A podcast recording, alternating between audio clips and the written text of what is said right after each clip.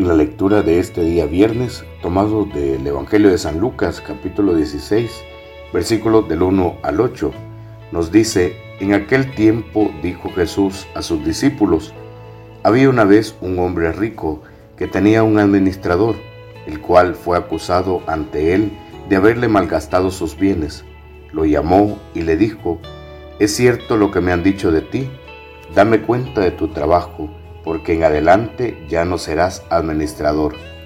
Entonces el administrador se puso a pensar, ¿qué voy a hacer ahora que me quiten el trabajo? No tengo fuerzas para trabajar la tierra y me da vergüenza pedir limosna. Ya sé lo que voy a hacer para tener a alguien que me reciba en su casa cuando me despidan. Entonces fue llamando uno por uno a los deudores de su amo. Al primero le preguntó, ¿cuánto le debes a mi amo? El hombre respondió, cien barriles de aceite. El administrador le dijo, toma tu recibo, date prisa y haz otro por cincuenta. Luego le preguntó al siguiente, ¿y tú cuánto le debes? Este respondió, cien sacos de trigo. El administrador le dijo, toma tu recibo y haz otro por ochenta. El amo tuvo que reconocer que su mal administrador había procedido con habilidad pues los que pertenecen a este mundo son más hábiles en sus negocios que los que pertenecen a la luz. Palabra del Señor, gloria y honor a ti, Señor Jesús. El administrador de la parábola que hemos leído hoy había abusado de la confianza de su amo, subiendo los precios en beneficio propio.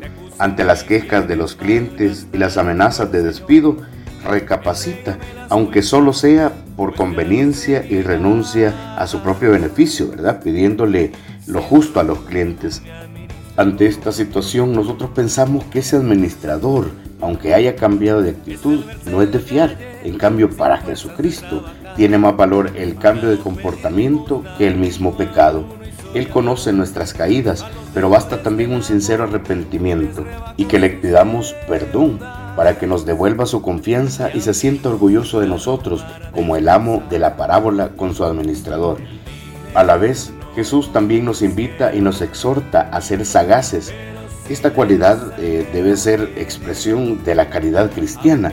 La astucia relacionada siempre con el maligno significa fingir, mentir, engañar para lograr lo que queremos. En cambio, la virtud humana de la sagacidad consiste en la habilidad para encontrar esos medios justos y más eficaces para alcanzar un objetivo, como puede ser vivir nuestra fe y el amor a Dios.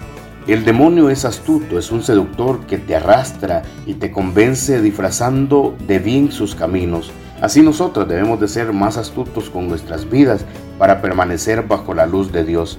El demonio no impone, atrae, pues yo debo intentar atraer a aquellos que se han perdido en la oscuridad y llevarlos hacia Dios, quien les espera con los brazos abiertos y con mucho amor.